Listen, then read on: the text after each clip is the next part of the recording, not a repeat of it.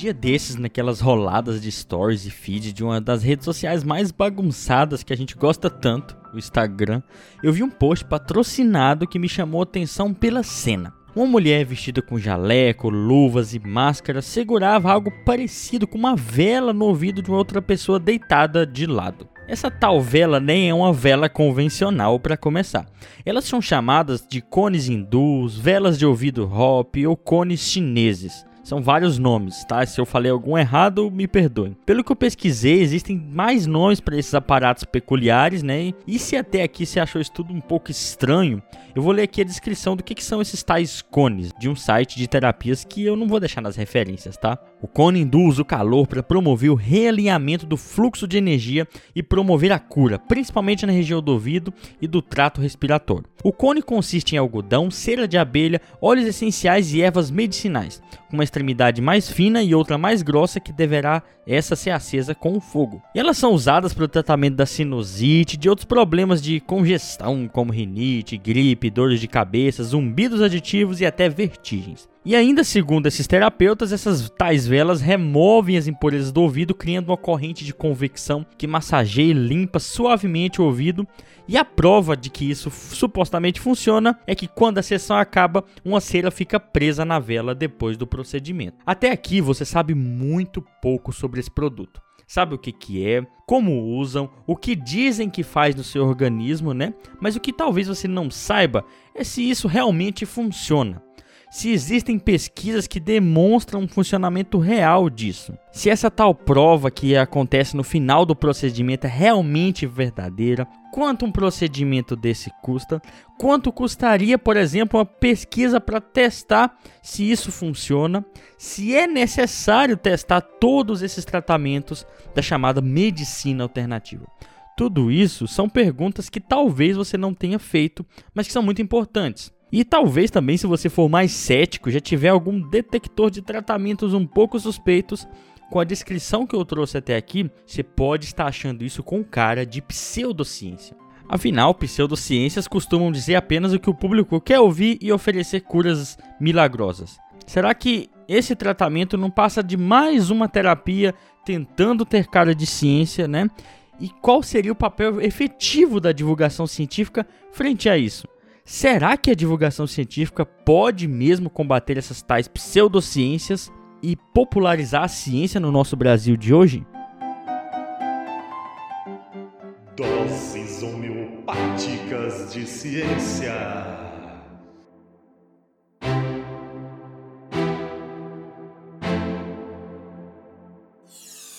Olá, olá, caros primatas da internet. Está começando mais uma DHC, que são os nossos episódios curtinhos aqui do Ensinecast. E no capítulo de hoje vamos falar sobre a tal da divulgação científica.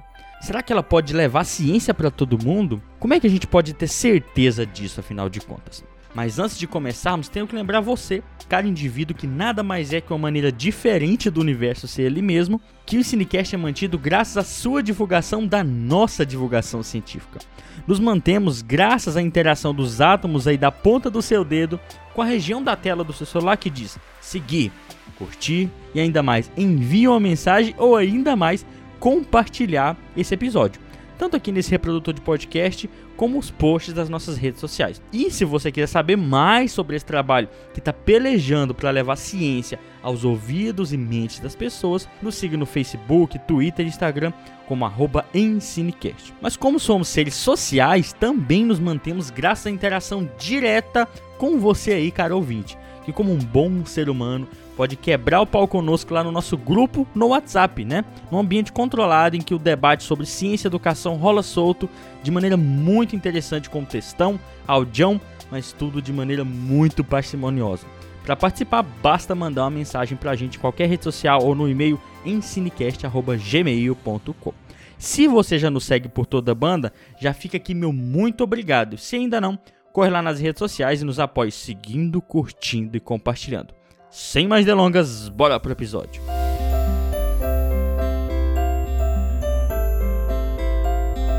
Mas antes de falar dessa e de outras terapias de desintoxicação, né, ou detox para os mais afeitos, que rolam por aí hoje, eu preciso voltar um pouco no tempo com você. Quando eu era criança, lá pela década de 10 dos anos 2000, não há muito tempo atrás, né? A internet ainda não estava na mão de muita criança como está por aí hoje. As mídias na qual a molecada encontrava entretenimento e informação eram principalmente no rádio, né? Que ainda era comum nas cidades menores e nas fazendas, e também a gente encontrava esse entretenimento e informação na televisão, em livros e revistas. E como é que a gente tinha contato com a ciência fora da escola naqueles tempos, né? Justamente nesses livros, revistas, rádio, às vezes e televisão, principalmente. E eu me lembro de gostar muito de um programa na TV Cultura. Para quem nunca ouviu falar, é um canal na televisão aberta. E esse programa é o Castelo Ratimbum. Nessa telesérie para crianças e adolescentes que acompanhava a vida de Nino, um garoto de 300 anos que morava no castelo do tio, que era um bruxo, a gente pode acompanhar vários quadros educativos que falam sobre música, literatura, folclore, ciência e muito mais. Mas dois quadros desse programa me marcaram muito.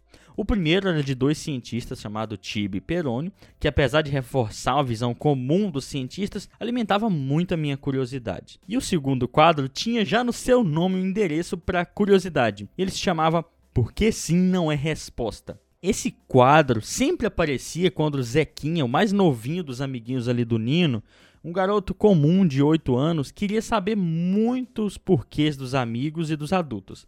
Mas de tantos porquês, ele acabava recebendo no final um porquê sim, Zequinha. E essa era a frase que dava a deixa para um personagem chamado Telekid, interpretado pelo Marcelo Taz, aparecer e dizer: porque sim não é resposta.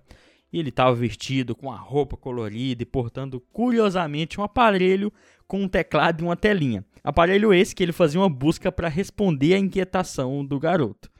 Telekid respondia a pergunta de uma maneira muito lúdica e interativa também. Puxa, como o céu é diferente aqui de cima! Por quê? Ah, porque nós estamos acostumados a ver o céu lá da Terra, mas aqui é diferente, horas. Por quê? Porque não tem nuvens, não tem poluição. Por quê? Porque aqui de cima o céu fica mudando de cor. É, se bem que pela Terra a gente consegue ver o céu mudando de cor. Por que o céu muda de cor? É porque... Porque sim, Zequinha! Porque sim não é resposta. Por que será que o céu muda de cor? Vamos ver.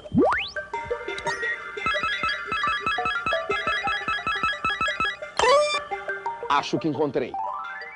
Porque sim não é resposta, né? Isso me fazia pensar quando criança. Eu pensava, tem muita coisa por aí que tem resposta, porém me dizem porque sim. E se me dizem isso, às vezes nem é porque estão cansados de um moleque curioso, mas sim porque às vezes simplesmente não sabiam mesmo a resposta. E aí eu pensava, quem vai saber essas respostas?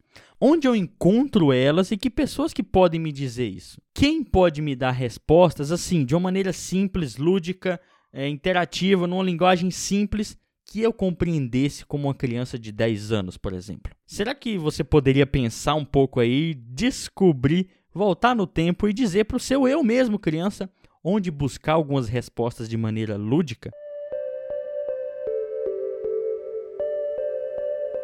Quem e o que podem nos dar respostas para perguntas que inquietam a humanidade há séculos e as crianças de hoje em dia também. Algumas maneiras humanas de entender o mundo oferecem respostas assim convenientemente inventadas, vamos dizer assim, que elas não interessavam ao James lá de 10 anos, porque essas respostas sempre acabavam num porquê sim, ou melhor, porque sempre foi assim, James. Às vezes a gente ouve isso. Mas tá, vamos lá. Que tal uma pitada mais de sinceridade, com quilos de evidências, né?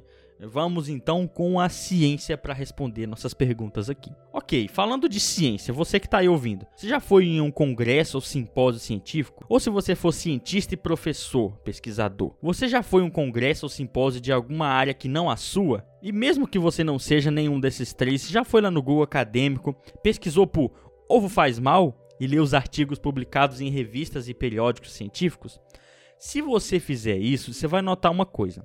A ciência, para quem a produz, tem uma linguagem muito particular, tão particular que muitas vezes ela não é de tão fácil compreensão para todo mundo. Por isso, para levar conhecimento que pode nos ajudar a entender melhor a realidade e responder diversas perguntas de uma maneira que todas as pessoas possam entender, nós temos quem? Quem? Quem? Talvez pelo título do episódio você tenha dito a divulgação científica. Mas primeiro a gente precisa lembrar do ensino de ciências e depois da divulgação científica. Certo, a divulgação científica pode nos dar respostas baseadas na ciência para perguntas que inquietam a humanidade, mas de maneira que quem não é ou, ou a bambambam bam, bam da pesquisa científica possa entender. Crianças e todo mundo que queira podem entender. E melhor ainda, essa tal de divulgação científica pode nos ajudar não só a compreender o mundo à nossa volta, mas criar perguntas que sequer sabíamos que poderiam ser feitas. E por que, que a gente precisa divulgar essa tal ciência? Para que precisamos desse conhecimento, essa linguagem construída quase sempre sistematicamente ao longo da história por mulheres e homens? Para lhe ajudar a entender um dos motivos do porquê divulgar ciência, eu vou voltar para as velas de ouvido lá do começo do episódio. Ou você achou que eu tinha esquecido do começo do episódio? So? Aquelas velas de ouvido são um dos muitos tratamentos chamados de alternativos, que às vezes surgiram antes da ciência que a gente conhece hoje, mas mesmo assim ganharam atualmente uma cara de ciência, com nomenclaturas das áreas específicas da ciência, um monte de nome difícil, pessoas usando jalecos e luvas em consultórios cheios de bugigangas complicadas. E esses tratamentos ganharam uma cara de ciência, por quê? Para levar um pouco da sua notoriedade, que cresceu muito mesmo no último século com os avanços tecnológicos e científicos. Porém, muitos desses tratamentos alternativos não são ciência. Essas coisas com cara de ciência na aparência, na linguagem, mas que não têm o seu processo de aprender a realidade, de buscar evidências, são chamadas pseudociências. E pensando nessas velas e nesses tratamentos alternativos que são muitas vezes picaretas, eu me pergunto: será que as pessoas se perguntam se essas velas realmente funcionam? Onde é que a gente poderia aprender que a gente pode questionar até isso, né? O que, é preciso para formar um bom ceticismo e criticidade que vacina as pessoas contra coisas que exploram a nossa crença ou o nosso desconhecimento? Será que as pessoas simplesmente pensam porque sim e aceitam as pseudociências, né? Porque sim não é resposta. Primeiro, nós podemos evitar que as pessoas sejam enganadas ou que saibam questionar com certo embasamento. Tudo isso com alfabetização científica de qualidade na nossa escola básica. Essa é uma maneira institucionalizada, sistematizada, prevista em lei de fazer com que a ciência chegue a todo mundo. Porém, temos também a divulgação científica. Essa é muito mais heterogênea e aparece de maneira mais independente, feita por instituições, professores, pesquisadores, jornalistas e até atores assessorados por cientistas, como é o caso do Castelo Ratimbum. E dia desses me perguntaram numa live, né, lá no canal Econator com o Gabriel, sobre grandes trabalhos de divulgação científica e grandes divulgadores científicos. A gente costuma lembrar primeiro do Carl Sagan, do David Attenborough, do Attila, do Richard Dawkins, que ficaram sim famosos principalmente através de livros e vídeos e são bons divulgadores científicos. Mas será que a gente pode divulgar ciência de outras maneiras? Será que só homens brancos podem divulgar ciência? Será que a gente não está se esquecendo de nada? A divulgação científica pode ter muitas formas muito mais diversas do que imaginamos. Quem disse que programas como Castelo Ratimbum também não podem ser divulgação científica? Quem disse que não podemos usar ficção científica, arte de modo geral também para divulgar ciência, como fazia, por exemplo, o Isaac Asimov? Por que costumamos às vezes nos esquecer de divulgadores científicos para crianças, como programas de TV como Castelo Ratimbum ou o Mundo de Bigman? Por que costumamos nos esquecer de divulgadoras científicas? E por que, que a gente também se esquece e deixa queimar os nossos museus de ciência e tecnologia? Por que revistas, programas de TV, blogs, livros, palestras, exposições, às vezes parecem tão ultrapassadas frente aos vídeos de YouTube, por exemplo? Questão é que a divulgação científica é muito mais ampla do que a gente pode pensar na sua forma. E ela pode ser para alcançar uma maior diversidade de público. E toda essa divulgação pode nos abrir um mundo novo se aliada a uma boa alfabetização científica da escola. A gente não, precisa, a gente não pode se esquecer disso. Essa divulgação também pode abrir um mundo novo para a nossa população se também aliada a fortes centros de pesquisa. E nas suas mais diversas formas, a divulgação científica pode levar para as pessoas as curiosidades de um mundo fantástico mesmo. Essa é parte da divulgação científica. Ela pode ganhar apoio para a ciência que é tão desvalorizada no Brasil de hoje ou até esquecida, né? Ela pode democratizar o nosso conhecimento do universo e de tudo mais, porque todo mundo tem direito de saber o que foi construído na ciência ao longo do tempo. A divulgação científica, nas suas mais diversas formas, pode ajudar na formação de uma sociedade crítica, juntamente com a escola e com a pesquisa de ciência básica. É claro, não é fácil. Hoje a divulgação científica, e nós aqui do Ensinecast, temos que lutar com uma mídia sensacionalista, com políticas públicas que desvalorizam a ciência nas suas mais diversas formas. A gente tem que lidar com academicismo mesmo, com cientistas que não entendem o valor da ciência chegar a mais pessoas às vezes. A gente tem que lidar com cientistas que pensam que o único meio de produção científica é um artigo e não um trabalho de divulgação científica. Mas mesmo com essas dificuldades, a divulgação científica pode sim ajudar as pessoas a ter um maior controle social da ciência, entender que ciência não serve para fazer só coisa boa. Se com interesses políticos e econômicos escusos, ela pode ser utilizada para fazer mal para certas pessoas. A divulgação científica pode ajudar a criar políticas públicas embasadas em ciência. E no final das contas, divulgar tudo isso nos ajuda a não acreditar que o céu é azul porque o mar é azul, porque simplesmente alguém quis pensar assim. Mas a divulgação científica também nos ajuda a entender que a gente não pode simplesmente acreditar em algo que alguém quer que nós acreditemos. Existe algo mais aí.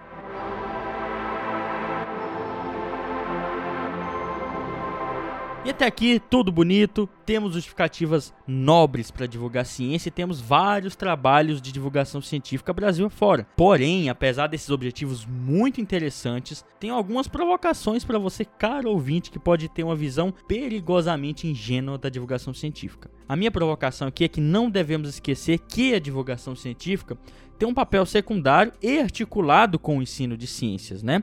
Para tornar o conhecimento científico popular. Mas calma lá, ainda não me crucifique e não se assusta que você já vai entender o porquê. Eu penso que tudo não é um mar de rosas tão fácil assim para fazer com que o Brasil profundo entenda e apoie a ciência. E aqui eu me liberto um pouco para formular algumas hipóteses, por enquanto, para dizer que na prática talvez a divulgação científica possa não ser tão eficiente quanto a gente pensa em muitos casos. Ela tem nobres justificativas necessárias no Brasil de hoje, mas que sem uma organização ampla e sistemática vamos continuar assistindo ao teatro de horrores que é a ciência no Brasil hoje, infelizmente. Eu sei que a ciência incomoda e que sempre vai gerar negação e resistência. Não como agora, né? Não como no Brasil de hoje que vemos uma sistematização do desmanche da ciência, uma institucionalização da negação da ciência, tanto desestruturando a pesquisa nacional quanto depauperando a educação básica. Nós precisamos, frente a isso, pesquisar a divulgação científica para entender onde falhamos, obter evidências da sua eficiência e divulgar esses resultados entre a comunidade acadêmica. Precisamos fazer com que a divulgação científica seja mais bem vista até na academia e que ela conte ponto nos lates também. Nós precisamos entender que a divulgação científica também precisa de políticas públicas para ser valorizada. E às vezes a gente, antes de divulgar ciência, deve lutar politicamente para que a gente tenha pelo menos um espaço para divulgar ciência. Eu me lembro que eu só me prendi aquele quadro do Castelo Ratimbu porque a escola também despertava minha curiosidade. Eu só pude suspeitar das velas de ouvido porque a escola, né, aliada a alguns trabalhos de divulgação científica na televisão e na internet, e também a universidade em que eu estudei, puderam me oferecer o mínimo de criticidade para me alertar para essas coisas. A divulgação científica pode ser ainda mais eficiente se aliada a um ensino de ciências forte. Nós nos esquecemos às vezes da escola, né? A divulgação científica pode ser ainda mais eficiente, se bem pesquisada, mas também se aliada a um ensino de ciências forte, uma educação científica de qualidade. A divulgação científica pode ser ainda mais eficiente se a gente tiver uma população que não precise vender o almoço para comprar a janta. Uma população que não fique à mercê das elites tradicionalmente ignorantes como a gente tem no Brasil. Ou seja, divulgação científica é interdependente com educação básica, política, economia, cultura. Resolver esse dilema também nos ajudaria a divulgar melhor a ciência. Isso nos ajuda a entender que pessoas acreditarem, defender pseudociências, às vezes nos dizem muito mais sobre a ciência em si do que sobre a picaretagem. Nos ajuda a entender que a ciência do Brasil precisa de mais apoio. Muita gente busca a homeopatia porque a medicina falhou com elas mesmo. E eu diria que hoje um dos grandes dilemas da divulgação científica é compreender seu lugar frente ao ensino de ciências e à desigualdade social no Brasil e principalmente frente ao seu lugar nas políticas públicas. Pensamos que a divulgação científica é isolada e ajuda a fomentar mais políticas públicas, mas talvez ela dependa mais delas. Afinal, sem fomento não tem boa ciência. Sem boa ciência, vamos divulgar o que muitas vezes? Sem pessoas com uma boa base de alfabetização científica, como é que nós podemos exigir que elas compreendam o que a gente divulga? Precisamos entender que divulgar ciência para mais e mais pessoas é uma atividade que pode ser muito mais diversa em sua forma. Precisamos compreender também que não devemos apenas, apenas divulgar os resultados da ciência, né, mas também o caminho até esses resultados, com todas as contradições humanas que temos que enfrentar nesse percurso. Nós precisamos mostrar também na divulgação científica a diversidade da ciência e como as diferentes áreas dela podem conversar para nos oferecer um mundo mais justo. Precisamos, por fim, entender que divulgação científica também precisa de um posicionamento político de qualidade. São dilemas parecidos com o do ensino de ciências, mas que podem nos ajudar a definir os rumos da popularização da ciência no Brasil.